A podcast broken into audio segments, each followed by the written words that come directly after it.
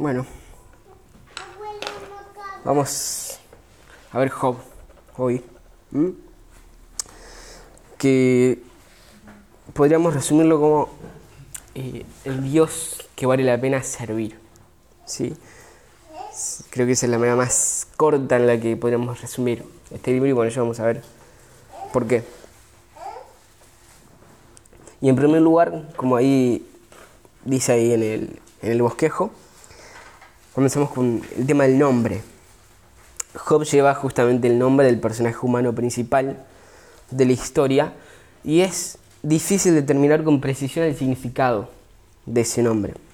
Por ejemplo, este nombre aparece en varios documentos de grupos semíticos occidentales eh, y en esos documentos el nombre Job conlleva la idea de ¿dónde está el Padre? Así en forma de pregunta, ¿sí? ¿Dónde está el Padre? Y a su vez, en estos mismos documentos semíticos occidentales, la palabra Padre es un término que muchas veces también se utiliza para hacer referencia a los dioses. Una palabra que se coloca muchas veces como sinónimo, digamos, donde iría el lugar de los nombres propios de sus dioses. De manera que si utilizamos esa etimología, el nombre Job podría estar haciendo alusión de manera indirecta a Dios, diciendo algo como ¿dónde está Dios? o ¿dónde está su Dios? o algo así. ¿Mm? Eso según la etimología de los grupos semíticos occidentales, eh, eh, muy antiguo en el segundo milenio antes de Cristo. En el mundo hebreo, sin embargo, el nombre Job se puede relacionar con una raíz que implica conceptos como enemistad, hostilidad, adversidad, de manera que según la etimología hebrea, Job podría significar algo así como enemigo o tal vez agresor. Y quienes entienden esta etimología, digamos quienes defienden eh, eh, esa posición, explican que sería eh, Job sería agresor en cuanto a la actitud firme que tenía en contra de la teología tradicional de la retribución, que era lo que decían sus amigos, que era lo que explicaban sus amigos y que era común en esa época. Pero hay una tercera opción. eh, si el nombre de, eh, de Job se evalúa desde una perspectiva árabe, el nombre Job significa algo así como aquel que se convierte o aquel que se arrepiente. ¿sí? Un significado que es completamente distinto al hebreo. ¿sí? Y esto puede ser referencia a la actitud humilde de Job al final del libro, donde él reconoce la vastedad de la sabiduría de Dios delante de él y se arrepiente. Ahora, dentro de esas tres opciones, vale la pena notar, a favor de la última, de la etimología árabe, que lo que narra Job transcurre en el norte de Arabia y que el trasfondo de todo lo que sucede en la historia no es hebreo, sino que es árabe. Por lo tanto, es muy probable que el significado del nombre tenga que ver con la etimología árabe, la palabra, que hace referencia a aquel que se arrepiente, como sucede al final de la historia, ¿no? Pero bueno, no nos vamos a adelantar. Eso en relación al nombre. Ahora, en cuanto al autor, el libro no menciona a ningún autor, es anónimo, ¿sí? Naturalmente, a lo largo de la historia, a lo largo del tiempo, se han hecho varias sugerencias, ¿sí? Eh, de quién es el que pudo haberlo escrito. Por ejemplo, la tradición judía le atribuye la autoría de este libro a Moisés, ¿sí? Otro candidato es Salomón, simplemente porque Salomón había escrito otros libros que eran similares a lo largo de su vida. Sin embargo, la posición más prudente y más sabia que nosotros podemos tomar en estos casos es considerarlo como un libro anónimo y listo. ¿Sí? Como sabemos, el tema del autor no es un, un dato más, sino que influye en la interpretación del libro, como sabrán los que, bueno, los que están yendo ahora el curso. Eh, el conocimiento del autor muchas veces va a afectar la interpretación del texto. ¿sí? Si, no- si nosotros no sabemos con certeza la autoría del libro, sería poco sabio interpretarlo a la luz del candidato que más nos parezca, porque eso ineludiblemente va a afectar la interpretación, el posible propósito, un montón de cosas. ¿sí? Lo mejor que se puede hacer cuando no hay certezas es tomarlo como lo que es, anónimo. ¿sí? Pero eso no es lo único que no tenemos, el único dato que no tenemos con certeza, que no sabemos de manera objetiva, porque entre los eruditos, digamos, tampoco hay consenso respecto a la fecha de composición. Cuando se escribió el libro. No cuándo pasó la historia, no cuándo transcurrieron los eventos que narra, sino cuándo se escribió el libro. Para eso no hay una fecha exacta. De hecho, según dicen algunos, el lenguaje que utiliza es notablemente difícil y no ayuda a esto de determinar una fecha de escritura. ¿sí? Tiene diversos retos interpretativos, es especialmente difícil porque contiene mucho vocabulario que es exclusivo del libro de Job, que no se aparece en ningún otro lado de la Biblia hebrea, ni afuera de la Biblia hebrea. Eh, también tiene cuestiones de sintaxis que son complicadas, más complicadas que cualquier otro libro. Y además hay muchos pasajes cuyos contextos nos aportan muy poco como para hacer una interpretación que sea significativa. ¿sí? Hay un autor que dice que el 3% del texto hebreo de Job directamente es ininteligible. ¿sí? Ciertamente por momentos es un libro que se vuelve oscuro, difícil de interpretar, complicado. Entonces no sabemos quién es el autor, tampoco sabemos la fecha de composición, la fecha de escritura. Lo que sí podemos saber es que la persona que está escribiendo esto, quien haya sido y en el momento que lo haya hecho, estaba bajo inspiración de Dios. Por lo menos sabemos eso y eso debería ser suficiente para todas las dudas o toda esa falta de datos certeros. ¿no? Y sabiendo eso también podemos observar que el autor, como narrador, es quien utiliza más el nombre de Dios del pacto, Jehová, o Yahvé. pero nosotros estamos acostumbrados a la Reina Valera a decirle Jehová. Eh, de hecho, me decidí, preparando esto, que a partir de ahora voy a usar la Reina Valera para los libros que faltan, porque son poéticos y la Reina Valera tiene, capta mucho mejor la poesía. La cuestión, el autor utiliza más el nombre Jehová que Job y sus amigos. ¿sí? Eh, Jehová es mencionado por el autor 31 veces en el texto hebreo, entre el prólogo, entre los discursos de Dios y el epílogo, al final, y en los discursos de Job y los demás personajes, que es quizá la parte más gruesa del libro, que es del capítulo 3 al 37, el nombre Jehová aparece solamente una vez, en Job 12.9, que dice, ¿qué cosa de todas estas no entiende que la mano de Jehová la hizo? ¿Sí? Entre los extensos discursos, entre las extensas idas y vueltas, entre, entre Job y sus amigos, el nombre de Jehová aparece solamente una vez, y por cierto, para colmo, en, un pasaje que la verdad es un poco incierto, que tiene una de estas dificultades que, que mencionamos recién. Y por ahí alguien que haya leído el libro recientemente puede hacer un poco de memoria y recordar que sin contar el, prólogo, sin contar los epílogos y sin contar los discursos de Dios, sino que ahí en el medio, entre esos capítulos del 3 al 37, entre los discursos de Job y sus amigos, el nombre de Jehová aparece otra vez. Aparece una vez más. Y sí, aparece en el 28-28. El 28-28 dice, y dijo el hombre, y aquí que el temor del Señor es la sabiduría y el apartarse del mal la inteligencia. Ahí donde dice Señor, realmente dice Jehová. ¿sí? Eh, y efectivamente, está ahí, pero es sumamente probable que este capítulo, el 28, no sean palabras de Job ni de sus amigos, sus amigos menos, porque venía hablando Job, sino que es muy probable que estas sean palabras del autor. ¿sí? El capítulo 28 es notablemente distinto a todo lo que se viene viendo en esa parte. Es poesía también, pero es distinto. Es lo suficientemente distinto como para que consideremos como muy, muy probable que este capítulo se trate de una reflexión sobre la sabiduría con la que irrumpe el autor, en medio de un discurso de Job, en medio de una, de una conclusión que Job estaba haciendo. ¿Sí? Pero bueno, esto lo vamos a ver más adelante. Otra cosa que podemos saber acerca del autor, de este autor anónimo, más allá de que fue inspirado por Dios y que muy probablemente haya sido un profeta, por la información que aporta que nadie más pudo haber sabido, eh, es que fue un genio literario. ¿sí? Job es reconocido como una de las piezas literarias más bellas de la historia, no solamente por cristianos, por, cualquiera que sepa un poco, ¿no? Hay un autor que dice esto, Job es una de las ofrendas más sublimes de la mente humana al Dios vivo y uno de los mejores regalos de Dios a los hombres. Job es una de las ofrendas más sublimes de la mente humana al Dios vivo y uno de los mejores regalos de Dios a los hombres. ¿Sí? Quienes leyeron el libro ahora. Espero que lo hayan disfrutado y quienes todavía no lo hicieron los animo a hacerlo y disfrutar de la belleza de este libro. Este genio literario entonces que no conocemos al ir escribiendo va intensificando cada vez más las cosas, va intensificando el ritmo de los diálogos cada vez más y más, acumulando cada vez más presión hasta que todo después liberado como un chorro a presión en los discursos de Jehová. ¿sí? Ahora, en cuanto a las fechas de los eventos que son narrados en el libro, ahí sí tenemos algunos indicios, algunas pistas que pueden servirnos para tener una referencia para determinar cierto marco histórico de cuándo pasó todo eso, ¿sí?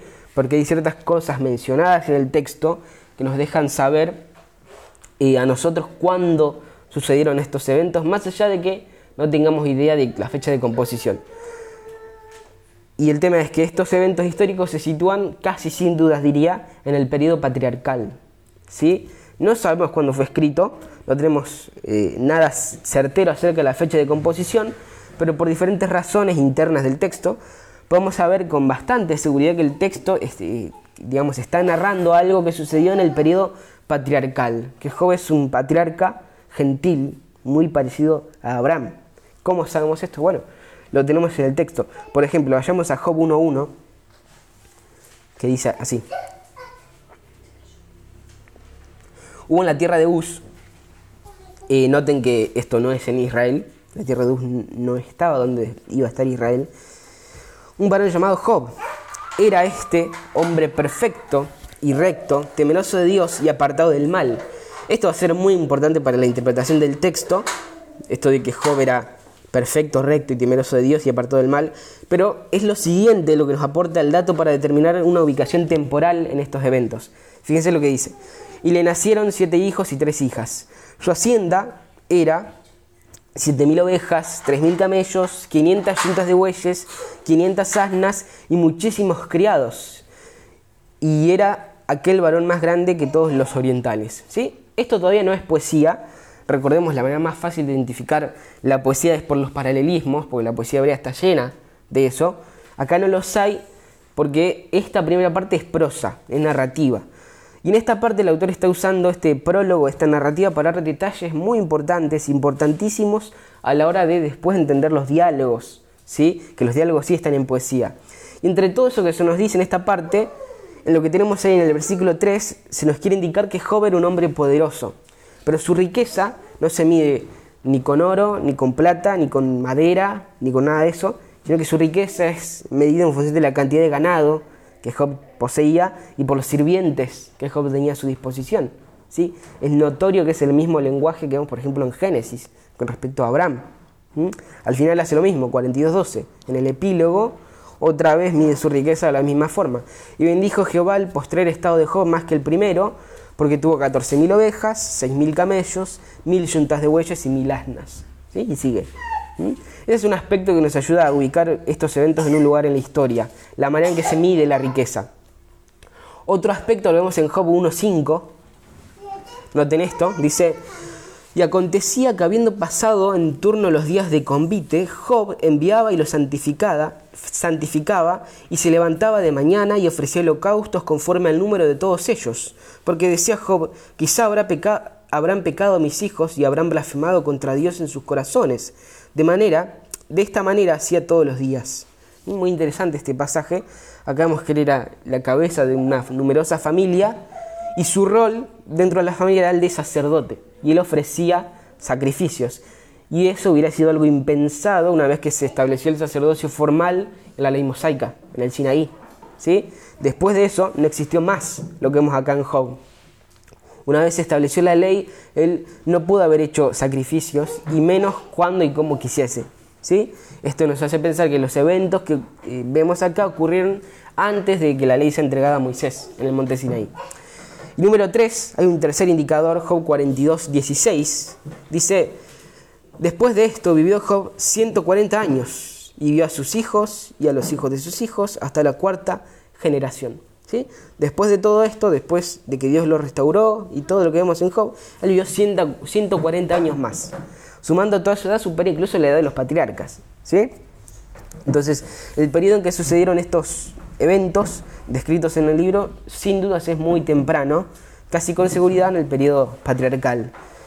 Entonces, tanto el autor como la fecha de composición son desconocidos, hay muchos estudios y conjeturas, pero es difícil de determinar esas cosas, pero en cuanto a la fecha de los eventos, sí tenemos de dónde tomar para precisarla con cierta certeza. Ahora, en cuanto a la estructura, bueno, la estructura es bastante clara, es un libro fácil de, dividir. En primer lugar tenemos el prólogo, Job 1 y 2, y podemos notar con mucha facilidad que esa sección es diferente a las demás, porque como decía hoy, está en prosa, ¿sí? es narrativa, es una historia y no es poesía como el resto del libro, salvo por el final. ¿sí? Podemos diferenciar esta sección del resto porque su género literario es distinto. ¿sí? En vez de poesía, es narrativa. Y de manera resumida, como recordarán quienes lo leyeron, este prólogo lo que hace es introducirnos a los problemas, a la desdicha de Job, eh, todo lo que él comienza a padecer, ¿sí? como un testimonio de que los fieles, los íntegros, continúan perseverando por la fe en la bondad y en la justicia de Dios, aunque sean probados hasta el límite. ¿sí? A eso nos introducen estos dos primeros capítulos. Nos presentan a un hombre eh, justo, íntegro, que le acontecen cosas terribles, impensables, con un, intercambio, un intercambio clave que hay ahí entre Dios y otro personaje que ya vamos a ver, pero eso es muy importante. Pero la cuestión es que Job termina siendo un testimonio, un testimonio de que los fieles pueden seguir confiando en la bondad y en la fidelidad de Dios. ¿sí? Esa es la manera en que se nos presenta Job en este prólogo. Después uno, uno después de que lee el prólogo, le dan ganas de seguir leyendo para ver si, si todo sigue igual o para ver si algo cambia, ¿no? Pero en principio esto es lo que vemos en el prólogo, capítulo 1 y 2. Después tenemos una segunda sección que podemos llamar la sabiduría humana ante el sufrimiento. Eh, esta sección es bastante grande, capítulo 3 al 37. No tiene nada de malo, no todas las secciones tienen que ser iguales. ¿Y qué es lo que pasa acá? Básicamente, como puntapié todo este debate humano, eh, vemos que hay una declaración inicial de Job en el capítulo 3 donde él afirma que ya no puede testificar, digamos, ya no puede decir que la vida es buena. Esto se desarrolla en 3, 1 al 26. A esta declaración inicial de Job le siguen tres ciclos, tres ciclos de diálogos entre Job y sus amigos. Amigos, podemos decir entre comillas, ¿no? Y cada uno de estos tres ciclos también son claramente identificables. El primero está del capítulo 4 al 14, el segundo está del 15 al 21 y el tercero está del 22 al 26. Tres ciclos de diálogo y de vuelta entre Job y sus amigos. Después de eso, del 27 al 31, encontramos una conclusión de Job que es interrumpida por esa reflexión del autor que mencionamos recién. El autor irrumpe en, la conclusión de Job por una meditación suya acerca de la, de la sabiduría y esto va a ser clave para el propósito del libro, para determinar cuál es el propósito del libro. Y al final de esta sección se agregan cuatro discursos de Liu, un personaje nuevo que aparece ahí, que es alguien más joven que los demás y que está ahí justamente para representar el, intento de la generación joven de responder a la pregunta de la teodicea. ¿sí? La teodicea es eh, la cuestión de, la aparente dicotomía que hay entre el sufrimiento que prevalece en la creación, que es obvio que lo podemos ver, el sufrimiento que prevalece en la creación, y la justicia de Dios. ¿sí? Eh, me, estaba re ¿Con qué estoy haciendo ruido? Eh, ¿Cómo entender eso? ¿Cómo entender que haya un Dios justo y bueno, viendo que en la creación obviamente prevalece el sufrimiento? ¿Cómo conciliar esas dos cosas? ¿Sí? Eh, de eso se trata la teodicea. Y al igual que los demás, Eliú, el personaje nuevo, el personaje joven, va a intentar hacer esto, va a intentar explicar esto en cuatro discursos. Pero la verdad es que Eliú añade poco a la discusión que ya venían teniendo Job y los demás. ¿sí? Es como que aparece alguien nuevo que parece que va a traer la solución y al final es un poco más de lo mismo. Y después de eso vendrá la tercera sección que podemos llamar la sabiduría divina ante el sufrimiento, que es lo, que tenemos en el 38 al 42, 9, ¿sí? que es la sección más dramática del libro. Porque finalmente acá queda claro, de una vez por todas, que Jehová ha cercado, esa es la palabra que se usa, ya vamos a ver, él ha cercado con el bien la cantidad de mal que ocurre en la creación. ¿sí? Él con el bien cerca, limita la cantidad de mal que ocurre en su creación. Y esta sección es hermosa, es maravillosa porque eh, de esta manera magistral que dijimos en, la que lo hace el autor, se dan suficientes razones para confiar en Dios. A Job se le están dando suficientes razones para confiar en Dios a pesar del misterio del sufrimiento que lo está ahogando, que lo está oprimiendo. ¿sí? Cuando Job ve cuán asombroso es Jehová como creador, como Dios, al ver toda su magnificencia, su gloria, su belleza, su poder, él se arrepiente. ¿sí? Se arrepiente de, en determinado momento, haber desafiado el derecho divino del Señor para gobernar su creación. Porque él lo hace, él lo desafía. Ya vamos a ver. Y al final, en la cuarta y última sección, en los versículos 10 al 17 del último capítulo, tenemos el epílogo o el desenlace del libro, la conclusión, donde Jehová celebra el arrepentimiento de Job lo restaura y muy interesante lo utiliza también para restaurar a sus amigos. ¿sí? Y eso sería más o menos en líneas generales la estructura del libro, de qué es lo que trata el libro. Ahora, habiendo repasado eso, vamos a pensar un momento en el propósito del libro, ¿sí? La mayoría de los teólogos sugieren que el propósito de Job es explorar justamente este tema de la teodicea. Muchos dicen que eh, ese es el propósito, abordar ese tema. ¿sí? Si Dios es soberano, si Dios es bueno y justo, ¿por qué permite que hombres justos, fieles, que quieren seguirle, experimenten sufrimientos terribles y aparentemente innecesarios? ¿sí? ¿Acaso es malo, malo Jehová por dejar que los justos sufran? ¿sí? ¿Cómo deben responder los que experimentan ese misterioso sufrimiento? Y sí, de alguna manera el libro de Job aborda ese tema y responde esas preguntas, pero la manera en que lo hace es extremadamente particular. ¿sí? Digamos, parte del propósito sin dudas es ese, es explorar el tema de la teodicea, pero el cómo es tan particular que nos está indicando algo más. ¿sí? Hay, quienes, hay quienes afirman que el libro trata con el desarrollo de este hombre, de Job, para llegar a ser no solamente el más fiel, y justo entre los hombres mortales, digamos, sino también el más sabio. ¿sí? Y en este caso, esto es algo clave a la hora de entender y de leer este libro. digamos, sí, habla de la teodicea, obviamente, eso es bastante obvio, aborda ese tema sin dudas, pero ¿cómo lo aborda? Bueno, lo hace al contarnos la historia de un hombre fiel que se desarrolla hasta transformarse en un hombre sabio. ¿sí? Justo este, este, es el primero de los libros sapienciales que vemos, pero vamos a notar cuando estudiemos los otros que este, el de Job, es tremendamente particular.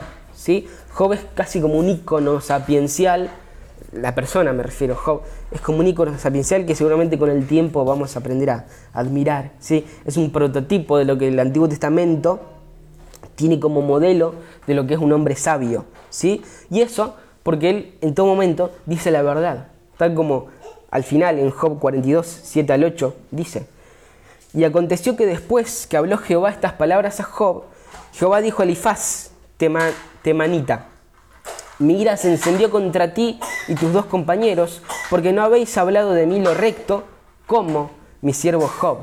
¿Sí? Noten cómo el Señor mismo destaca a Job por sobre los demás, porque él dice la verdad acerca de él. ¿Sí? Sigue hablando después a sus amigos, no Job. Ahora pues, tomaos siete becerros y siete carneros, e id a mi siervo Job y ofreced holocausto por vosotros, y mi siervo Job orará por vosotros. Es decir, Job iba a seguir cumpliendo el rol que, ya había cumplido como, como sacerdote, y sigue diciendo después, porque de cierto a él atenderé para no trataros afrendosamente, por cuanto no habéis hablado de mí con rectitud, como mi siervo Job. Lo repite otra vez. Y esto significa énfasis. ¿Sí? El hecho de que el autor, que en este epílogo que es narrativo de nuevo, repita dos veces lo mismo, hace que nuestros ojos se claven en esa frase. ¿sí? Hay algo particular en este hombre Job y es que él ha hablado lo recto. Job 42.9. Fueron pues Elifaz, Temanita, Bildad, eh, Suita y Sofar, Naamatita, e hicieron como Jehová les dijo, y Jehová aceptó la oración de Job. Es un prototipo. Es un prototipo de un hombre sabio que va creciendo en sabiduría conforme los diálogos pasan. ¿sí?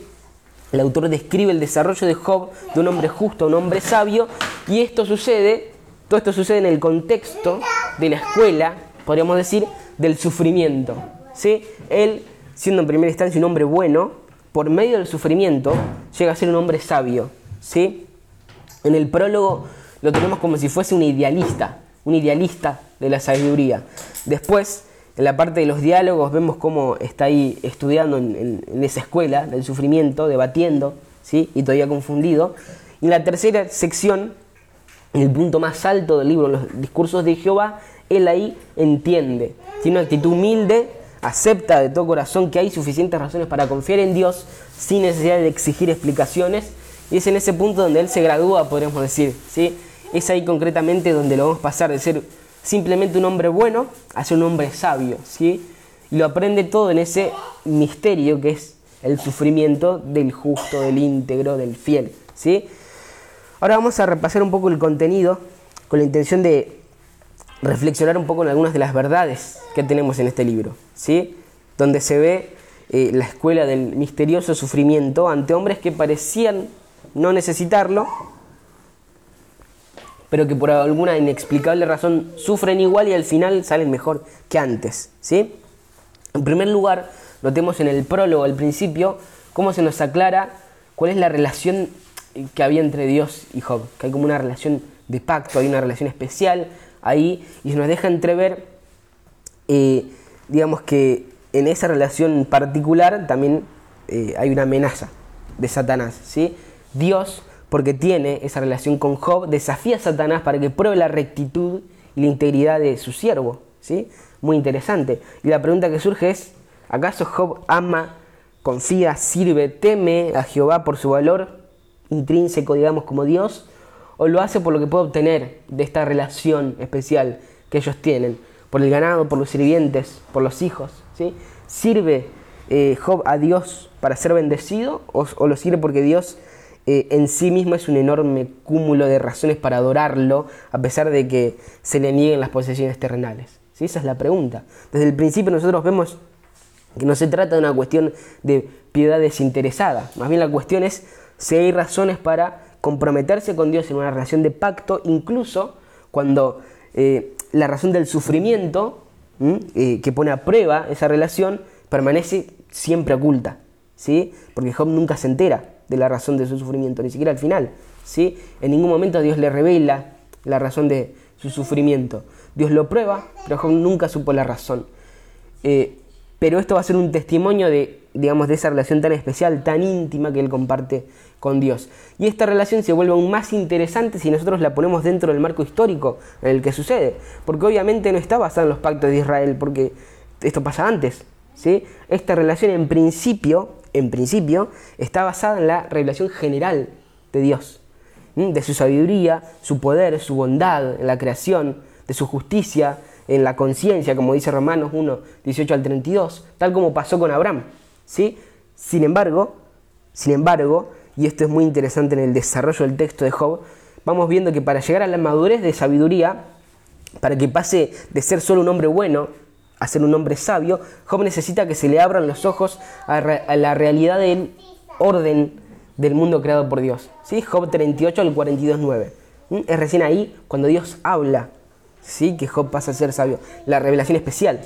¿sí? Es solo cuando Dios habla a la luz de su magnificente e infinitamente sabia voz que él comprende. ¿sí? Dios se compromete a colocar un cerco protector para que Job no perezca y Job se compromete a confiar en que Dios va a hacer lo correcto, que Él va a actuar en conformidad a su perfecta naturaleza. Y es ahí, cuando se le abren los ojos, es ahí cuando Él realmente lo conoce, cuando habla a Dios. Y es ahí cuando Job, digamos, se gradúa de la escuela de la sabiduría, cuando Dios habla, en la revelación especial. ¿sí? Pero veámoslo un poco. Veamos Job 1. Vean lo que dice el versículo 6. Un día vinieron a presentarse delante de Jehová los hijos de Dios, entre los cuales vino también Satanás. ¿Sí? Estos, muy interesante, ¿no? Pero estos hijos de Dios representan el gobierno de la tierra, entre los cuales está Satanás, ¿sí? el epítome de la impiedad, de la inmoralidad, del engaño, lo que representa, digamos, Satanás representa todo lo opuesto a lo que es una relación de pacto con Dios. ¿sí? y los hombres. Pero si sin embargo él sin quererlo va a servir al propósito final de Dios. ¿sí? En otras palabras, la relación entre Dios y los hombres no está completamente cerrada o completamente fuera del alcance de, otros. ¿sí? Hay otros que están trabajando día y noche para influenciar esa relación de pacto. Pero Job igualmente se gradúa en ese primer nivel que tenemos en el prólogo. Versículo 10 dice, y él le dijo, como suele hablar cualquiera de las mujeres fatuas, has hablado. ¿Qué? recibiremos de Dios el bien y el mal no lo recibiremos. En todo esto no pecó Job con sus labios. ¿sí? El capítulo 1, 1 al 6 se ve la rectitud, la integridad de Job. ¿sí? A pesar de que hay otros seres que gobiernan la tierra que quieren influenciar esa relación de pacto entre Dios y su fiel y su justo. ¿sí? Job se gradúa incluso cuando su propia esposa está instándolo a maldecir a Dios. ¿sí? Versículo 9, capítulo 2.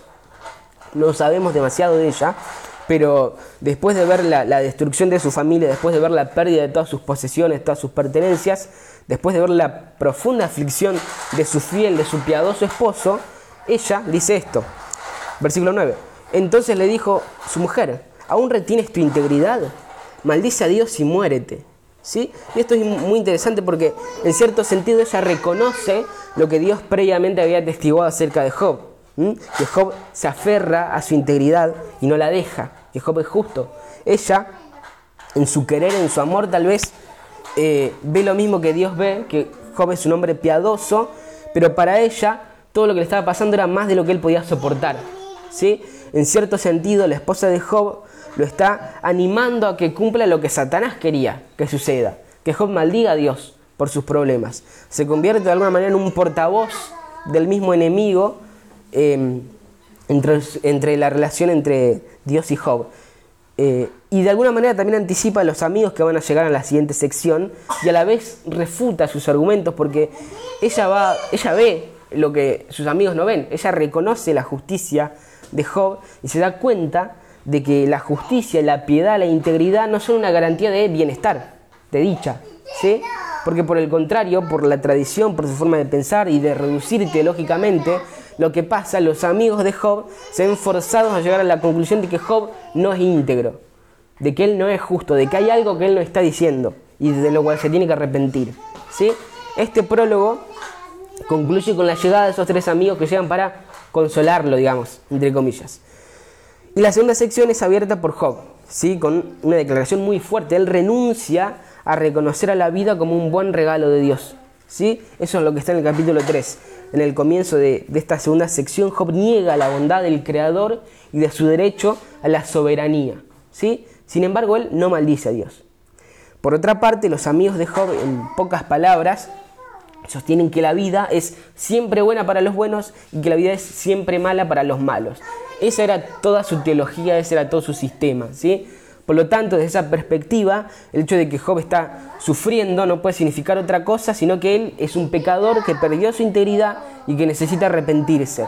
¿sí? Y ellos basan su argumento en tres simples principios que obviamente están mal, que obviamente son defectuosos.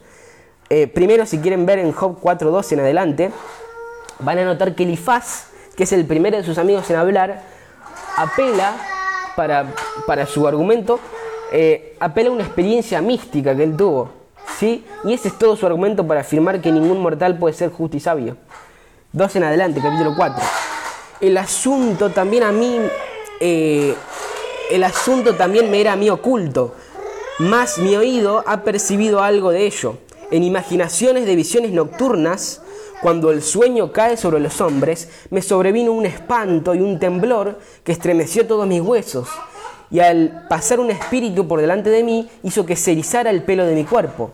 Paróse delante de mis ojos un fantasma cuyo rostro no conocí y quedo, oí que decía, ¿será el hombre más justo que Dios? ¿Será el varón más limpio que el que lo hizo? He aquí, en sus siervos no confía y notó necedad en sus ángeles, cuanto más en los que habitan en casas de barro cuyos cimientos están en el polvo y que serán quebrantados por la polilla de la mañana a la tarde son destruidos y se pierden para siempre sin haber quien repare en ello. Su hermosura no se pierde con ellos mismos y, mueren sin haber adquirido sabiduría.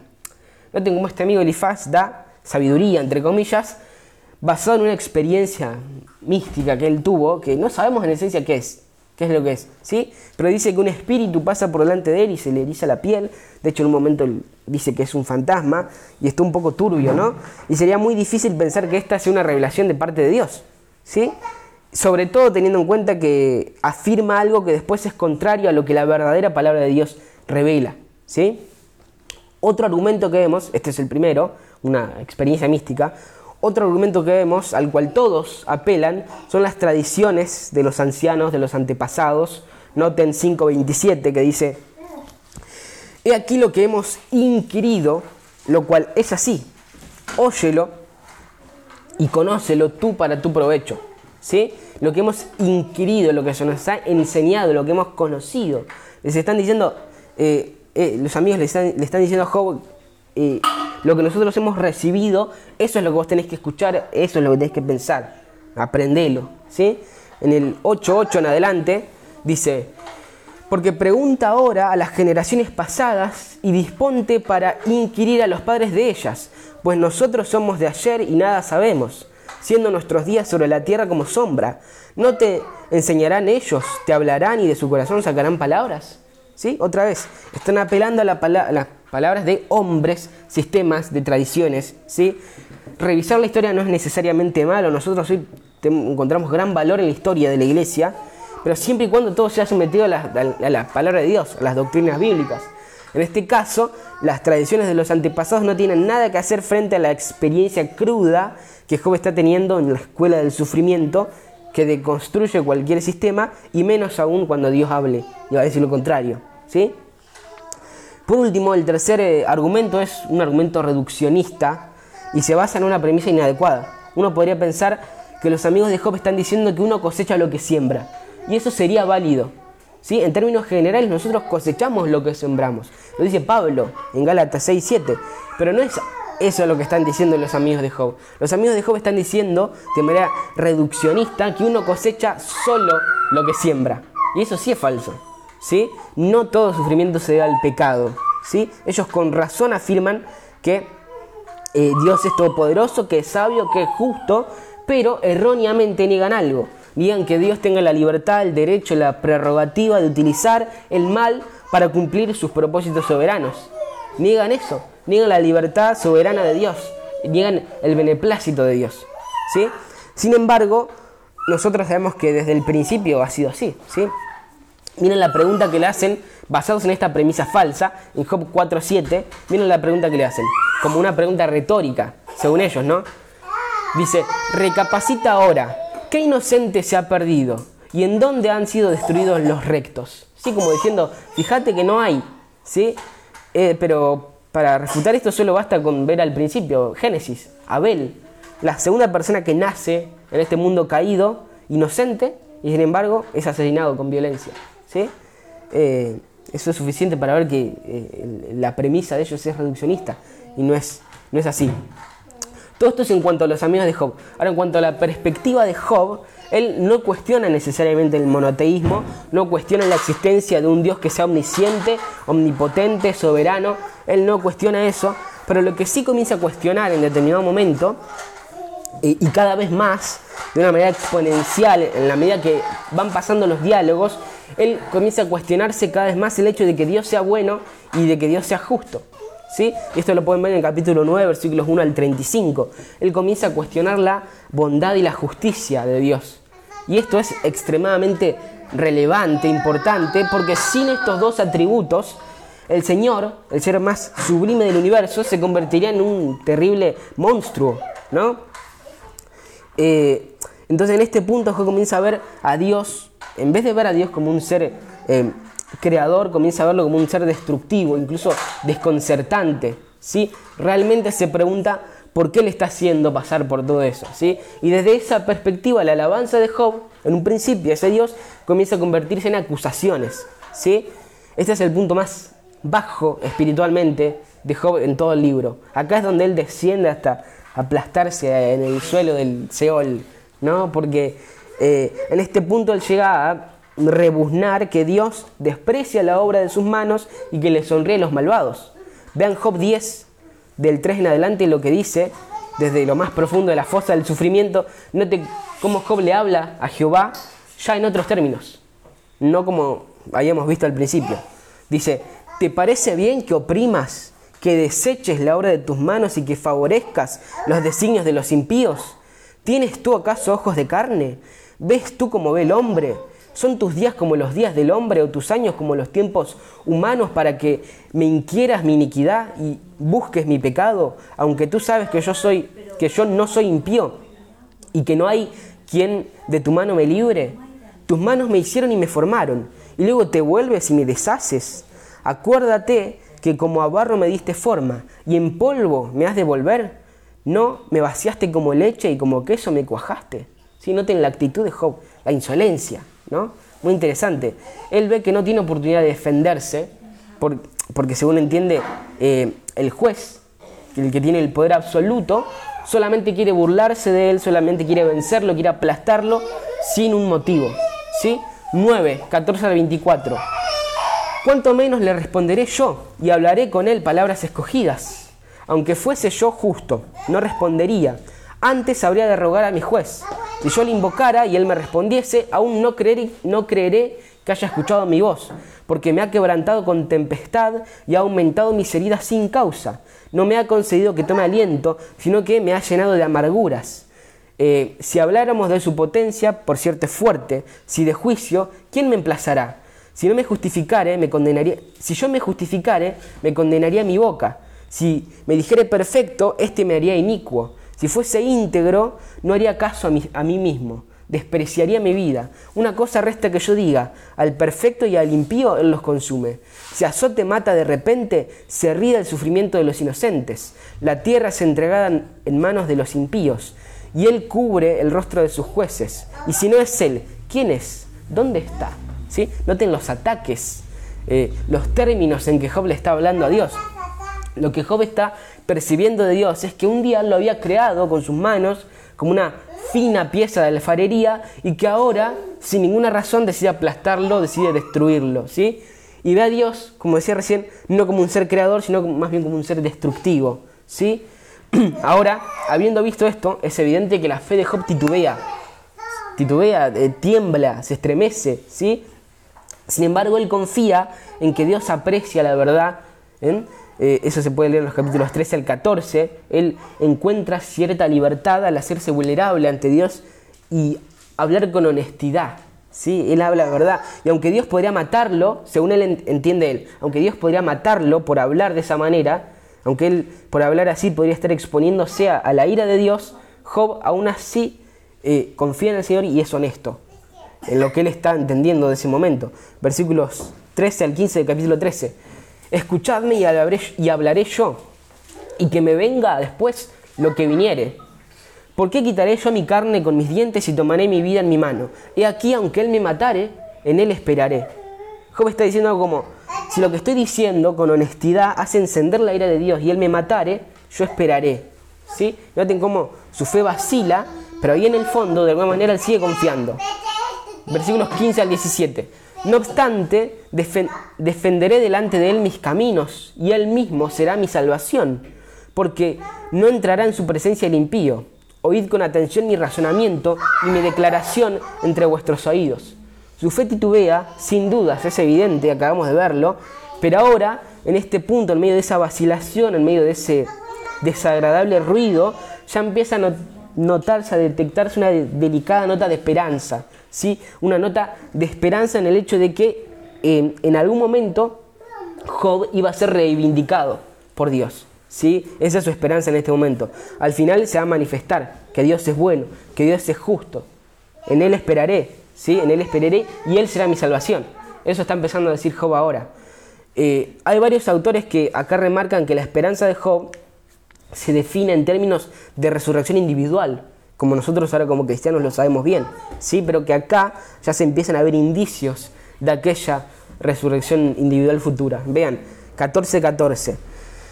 Si el hombre muriere, volverá a vivir. Todos los días de mi edad esperaré hasta que venga mi liberación. Él sabe que ese día iba a llegar. ¿sí? Job sabe que va a volver a levantarse cuando escuche la voz de Dios. Versículo 15. Entonces me llamarás y yo te responderé. Tendrás afecto a la hechura de tus manos. ¿sí? Su fe vacila, sí, pero igualmente en todo lo que vemos en este libro, Job permanece confiado en Dios. ¿sí? Muy interesante, porque hay muchas veces que incluso nosotros en nuestra vida cristiana eh, eh, no estamos dispuestos a entender esta realidad de que nuestra fe puede sacudirse y aún así nosotros podemos permanecer fieles. Job nos demuestra esto, que es posible, ¿sí? Aunque no entienda y en momentos de brutal inesia, eh, honestidad, él acuse a Dios, cosa de la que después se va a tener que arrepentir, igual sigue confiando en Jehová, ¿sí? Lo vemos tambalearse, pero él nunca dejó de confiar en el Señor, ¿sí? nunca hizo lo que le, lo que le sugirió su esposa, eh, lo que Satanás esperaba que hiciese. Él nunca maldijo a Dios. ¿sí? Y ahora, ya saliendo de aquel profundo y oscuro y putrefacto pozo, poco a poco, poco a poco podemos ver cómo él empieza a llegar al lugar contrario, empieza a subir y, y comienza a llegar al pináculo, a la cima de su fe. Capítulo 19, versículos 25 al 27. Yo sé que mi redentor vive y al fin se levantará sobre el polvo, y después de deshecha esta mi piel, en mi carne he de ver a Dios, al cual veré por mí mismo, y mis ojos lo verán y no otro, aunque mi corazón desfallece dentro de mí. ¿Sí? Es hermoso. Noten la confianza de Job. Aunque le había sido quitado todo, sus pertenencias, su familia, su salud, ¿sí? Él seguía confiando. Y si lo recuerdan los que ya lo leyeron, después de esta confesión que tenemos acá en el capítulo 19, la fe de Job ya no titubea más. Él sin dudas acá aprende algo. ¿sí? Y a partir de ahora él va a ser paciente, él va a ser perseverante, él va a ser constante. ¿sí? Nuevo Testamento, Santiago 5.11 dice, He aquí tenemos por bienaventurados a los que sufren. Habéis oído de la paciencia de Job. Puede traducirse como la perseverancia también de Job. Y habéis visto el fin del Señor, que el Señor es muy misericordioso y compasivo. ¿sí? El Señor es muy misericordioso, el Señor es muy compasivo, dice Santiago, y Job es el, el testimonio de eso. ¿sí? Y a pesar de que titubea, él persiste en la fe, incluso en medio de ese agobiante sufrimiento que lo oprime desde todas partes, de todos los frentes. ¿sí? Este pasaje es maravilloso. Job 19, 25 al 27 es increíble. ¿sí? Y sobre todo cuando se lo coloca dentro del contexto del resto del canon bíblico. ¿sí? Por ejemplo, vayamos un rato a Éxodo 6.6. Dice, por tanto, dirás a los hijos de Israel, yo soy Jehová, y yo os sacaré de debajo de las tareas pesadas de Egipto, y os libraré de su servidumbre, y os redimiré con brazo extendido y con juicios grandes. 15, 13 de Éxodo también. Condujiste en tu misericordia a este pueblo que redimiste. Los llevaste con tu poder a, a tu santa morada. ¿sí? Cuando estudiamos Éxodo, habíamos dicho, si lo recuerdan, que ahí pasaba algo que era tan significativo que después iba a representar muchas cosas en todo lo que restaba del, Antiguo Testamento. Y entre esas cosas vemos que desde este éxodo en adelante el Señor se define a sí mismo como redentor. ¿sí? En Isaías lo vemos constantemente. Isaías usa, usa este término no menos de 23 veces. En Isaías el Señor es exaltado como redentor. Isaías 41:14 dice, no temas, gusano de Jacob, o vosotros los pocos de Israel, yo soy tu socorro, dice Jehová. El Santo de Israel es tu redentor. Y así en el 43.14, 44.6, 44.24, 49.7, 54.5, pasaje tras pasaje, en Isaías dice que Jehová es el redentor del pueblo, el que con mano extendida los iba a sacar del sufrimiento y los iba a exaltar. ¿Sí? Incluso aluda a esto en Isaías 51.10, que dice, ¿no eres tú el que sacó el mar, las, que el que sacó el mar las aguas del gran abismo, el que transformó en caminos las profundidades del mar para que pasaran los redimidos. ¿Sí? Ahora, ¿por qué tanta insistencia en Isaías? Bueno, porque Isaías es especial, porque Isaías nos deja saber que esta redención, eh, este redentor, iba a venir a través de un siervo rey. ¿Sí? Un hecho que sugiere que la liberación definitiva del sufrimiento de Job tiene la intención de aumentar la esperanza eh, de todos los que sufren en el reino de Dios, de los lectores de este libro, y en efecto uno iba a venir. Isaías 9, 2 al 7. El pueblo que andaba en tinieblas dio gran luz, los que moraban en la tierra de sombra de muerte. Luz resplandeció sobre ellos, multiplicaste la gente y aumentaste la alegría. Se alegrarán delante de ti como se alegran en la ciega, como se gozan cuando reparten despojos, porque tú quebraste su pasado yugo y la vara de su hombro y el cetro de su opresor como en el día de Madián, porque todo calzado que lleva el guerrero en el tumulto de la batalla y como manto eh, revolcado en sangre, quemados, pasto de fuego, porque un niño nos es nacido, hijo nos es dado, y el principado sobre su hombro, y se llamará su nombre admirable, consejero, Dios fuerte, Padre eterno, príncipe de paz. Lo dilatado de su imperio y la paz no tendrá límite, porque el trono de David y sobre, el trono de David y sobre su reino, disponiéndolo y confirmándolo en juicio y en justicia desde ahora y para siempre. El celo de Jehová de los ejércitos hará esto. ¿sí? Después del capítulo 11 también va a hablar de este siervo rey, eh, que iba a ser el mejor redentor, el definitivo redentor. ¿sí? Para el lector del libro de Job, lector original del libro de Job, sea, sea cuando ya se haya escrito, había una esperanza en, su sufrimiento. Una esperanza de que un día, eh, aquel que un día los había sacado de Egipto, eh, en el Éxodo, iba a instaurar un reino de paz. ¿sí? Y por cierto, lo iba a hacer a través del sufrimiento. Y al igual que Job, iba a ser reivindicado al final, con gloria, ¿sí? Porque resucitaría entre los muertos, como la primicia de los que durmieron, ¿sí? Esto es lo que haría nuestro Señor Jesús, por supuesto. Eh, y para ir terminando con esta sección quisiera notar un paralelo que hay entre Job y Hebreos 11, ¿sí? que no hace falta que les explique, ustedes conocen Hebreos 11, habla de la fe, de la fidelidad, de mantenerse constante, perseverante a pesar del sufrimiento. Hebreos 11, 29 en adelante dice, por la fe pasaron el mar rojo como por tierra seca e, eh, e intentando los egipcios hacer lo mismo fueron ahogados.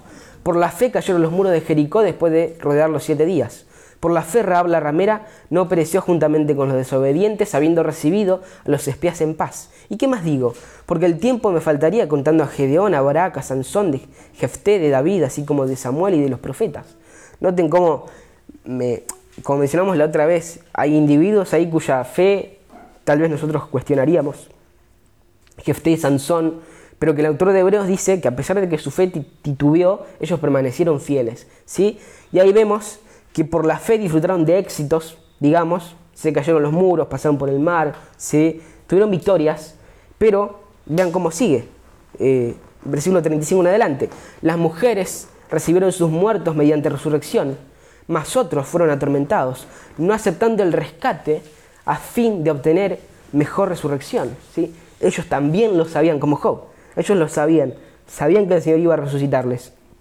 Sigue, otros experimentaron vituperios y azotes, a más de estos prisiones y cárceles, fueron apedreados, aserrados, puestos a prueba, muertos a filo de espada, anduvieron de acá para allá cubiertos de pieles de ovejas y de cabras, pobres, angustiados, maltratados, de los cuales el mundo no era digno, errando por los desiertos, por los montes, por las cuevas y por las cavernas de la tierra. Eso, todo eso también era por fe, ¿sí?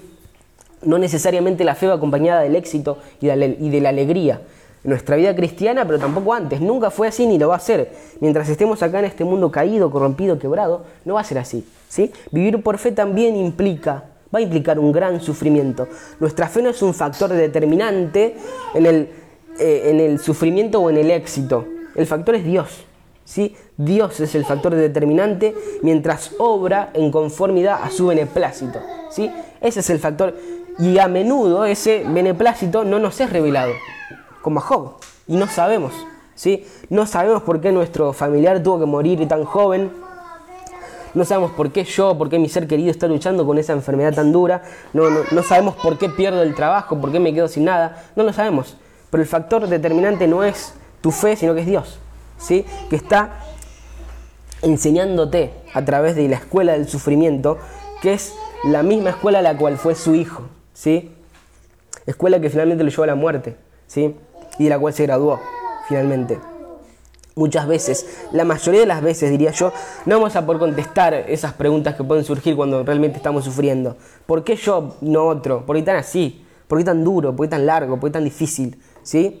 Pero más allá de no contar con esas respuestas, nosotros debemos seguir adelante con la convicción de que realmente vale la pena vivir para Dios. ¿sí? Vale la pena vivir para Dios confiando, perseverando, siendo persistentes en Él, ¿sí? que, eh, que nos ha llamado a una vida de fe, ¿sí? que Dios en Cristo es por nosotros y no contra nosotros, y que Él, digamos, en Él esperamos eh, por un gozo que trasciende este mundo caído, trasciende todo lo que pueda suceder acá y que se enfoca en algo mejor, se enfoca en una resurrección, como vemos en Job, ¿sí? Por eso andamos por fe, como vimos en el capítulo de Hebreos, ¿sí? Ellos también están enfocados en una resurrección. Por eso anduvieron por fe todos esos que son mencionados. El autor lo dice, ¿sí? Y ellos, como tantos otros, también son un regalo para nosotros, ¿sí? Los hijos de Dios que sufren son un regalo, ¿sí? Como testimonio del gran valor que tiene Dios para ellos, por sobre todas las cosas, ¿sí? Porque evidencian que para ellos el Señor es lo más preciado, ¿sí? Por sobre todo. Y nos demuestran esto, que Dios es digno de ser amado de ser eh, alabado y de ser servido a pesar del sufrimiento. ¿sí? Son un regalo. Lo dice al final el pasaje de Hebreos, ¿sí? de los cuales el mundo no era digno, dice. ¿sí? Son testimonios visibles de la majestuosidad de Dios. ¿sí? Y a través de su perseverancia, a pesar de que su fe pueda tambalearse, Eh, Job al final se gradúa, ¿sí? lo hace con honores, porque él aprende, ¿sí? escucha a Dios y se arrepiente, y al final entiende ¿sí? que vale la pena servir a Dios. Entonces, si nosotros tuviéramos que hacer una teología de Job, la teología que el autor nos quiere comunicar, deberíamos considerar algunas cosas de las que estuvimos viendo. ¿no? En primera instancia, notamos que los amigos de Job consideran que lo que le sucede a él son maldiciones. ¿sí? El texto presenta a Job como un hombre, como un hombre intachable, desde Job 1.1. Lo afirma el autor, lo afirma Dios. En el 1.8, ¿sí? Dios declara, Dios manifiesta que infligir a Job sin causa. Lo dice en el 2.3 también. Y después de que Job expresa su inocencia, Dios se enoja con él no por no entender sus caminos, sino por intentar defenderse y argumentar motivos por el cual él debería recibir bien de su mano y no mal. Eso está en Job 40:20. Y aunque Job es consciente de sus pecados pasados, él está confiado en el perdón de Dios y en su integridad actual, ¿sí? Esto lo vemos en Job 9:20, en Job 17, y realmente Dios nunca cuestiona eso. ¿Sí? Recordemos Job 42:7. No habéis hablado de lo justo como mi siervo Job, ¿sí? Entonces, ¿por qué sufre el justo? ¿Sí? Bueno, el libro de Job nos deja saber que no todo sufrimiento es consecuencia del fracaso humano. ¿sí? Como Jesús lo afirmó. Jesús en Juan 9, 2 al 3 dice, y le preguntaron sus discípulos diciendo, Rabí, ¿quién pecó, este o sus padres, para que haya nacido ciego? Respondió Jesús, no es que pecó este ni sus padres, sino que por las obras, sino para que las obras de Dios se manifestaran en él. ¿sí? Si buscáramos a lo largo de toda la escritura la razón del sufrimiento, podemos encontrar varias explicaciones. ¿sí? Según Romanos, el dolor es parte de lo que Dios trajo al mundo a causa del pecado de Adán, ¿sí? Romanos 8:20, porque la creación fue sujeta a vanidad, a frustración puede traducirse también, no por su propia voluntad, sino por causa de aquel que la sujetó en esperanza. La creación, la creación fue sujeta a vanidad, fue sujeta a frustración, ¿sí? ¿Por quién? Por causa de, que, de él que la sujetó en esperanza. Este es Dios, ¿no? Dios sujetó a su creación a vanidad, a frustración y el dolor es parte de eso. A veces el sufrimiento también es disciplinario, ¿sí? E, es disciplina de parte de Dios para traer, traer de nuevo a su pueblo al camino, como lo dice Levítico 16, o el sufrimiento también es un medio disciplinario, pero para la santificación, como dice Hebreos 12, 7 al 10. ¿sí? Y otras veces sí es un castigo por los pecados humanos. Sin embargo, en la realidad del contexto del libro de Job, estas cosas no aparecen en el foco, ni siquiera el hecho de la frustración del mundo caído, sino que simplemente el foco está concentrado en la realidad de una persona que sufre y que a pesar de que titubea permanece fiel. Y el fin, el propósito de esto, nos es mostrar al principio del libro, en Job 1, 9 al 11. Respondiendo Satanás a Jehová dijo, ¿acaso teme Job, teme Job a Dios de balde? ¿No le has cercado alrededor de él y a su casa y todo lo que tiene? Al trabajo de sus manos has dado bendición, por tanto sus bienes han aumentado sobre la tierra. Pero extiende ahora tu mano y toca todo lo que tiene y verás si no blasfema contra ti y en tu misma presencia. Esa es la acusación del enemigo, ¿sí? Y el punto del sufrimiento de Dios, eh, del sufrimiento, digamos, eh, parece ser, em, eh, digamos, una respuesta a eso, parece ser una justificación de Dios, digamos. Digamos, de, que Dios es digno, es alguien que realmente vale la pena temer y servir, no por lo que dé, sino por lo que es, sin importar cuán mala, cuán dura se ponga la vida. No servimos a Dios por las bendiciones, aunque eventualmente van a llegar y si no son en este mundo van a ser en el venidero, pero no servimos a Dios por lo que da, o no deberíamos servirlo por lo que Dios puede dar, sino por lo que es. ¿sí? Eh, si al ser probados por Dios, si el cerco que Dios pone eh, alrededor nuestro es reducido, si Él reduce ese cerco y en su soberanía nos deja experimentar un poco más de la frustración del mundo, un poco más del dolor, del sufrimiento, nosotros deberíamos reconocer incluso a través del sufrimiento que vale la pena vivir para Dios, independientemente de cuán difícil sean las circunstancias. Por lo tanto, la respuesta a la pregunta de por qué sufre el justo tiene mucho más que ver con Dios que con nosotros tiene que ver con anunciar su inagotable dignidad de ser temido, de ser servido, de ser amado, de ser alabado, ¿sí? En todas las circunstancias y en todos los momentos de la vida, ¿sí? No por lo que Él da, no por lo que Él nos permite, sino por lo que Él es, ¿sí? Por lo tanto, una razón clave por la cual llegan las pruebas a los justos es para fortalecer nuestra convicción arraigada, la fe, y testificar no solo a las demás personas, sino también incluso al reino invisible, es lo que vemos ahí, por medio del sufrimiento, el justo testifica a toda la creación, incluso al reino visible e invisible, a los gobernantes de este mundo y a Satanás, que Dios es intrínsecamente digno de ser servido y de ser amado por sobre todas las cosas. Ese es el mensaje de Job. ¿sí? Job es un hombre bueno que por medio del sufrimiento pasa a ser sabio y en todo esto revela como testimonio vivo a todos en esta tierra, incluso en las potestades de las regiones celestes, como lo llama Pablo, de que el Señor vale la pena. Vale la pena vivir por Él, vale la pena sufrir por Él y vale la pena incluso morir por Él. ¿Por qué? Bueno, porque un día, dice Job, me resucitará y le veré cara a cara. ¿Sí? Como dice el versículo 19, 25 en adelante. Yo sé que mi Redentor vive y al fin se levantará sobre el polvo. Y después de deshecha esta mi piel, en mi carne he de ver a Dios, al cual veré por mí mismo, y mis ojos lo verán, y no otro, aunque mi corazón desfallece dentro de mí. Así que bueno, esto sería el libro de Job. Si alguien quiere hacer una oración para terminar,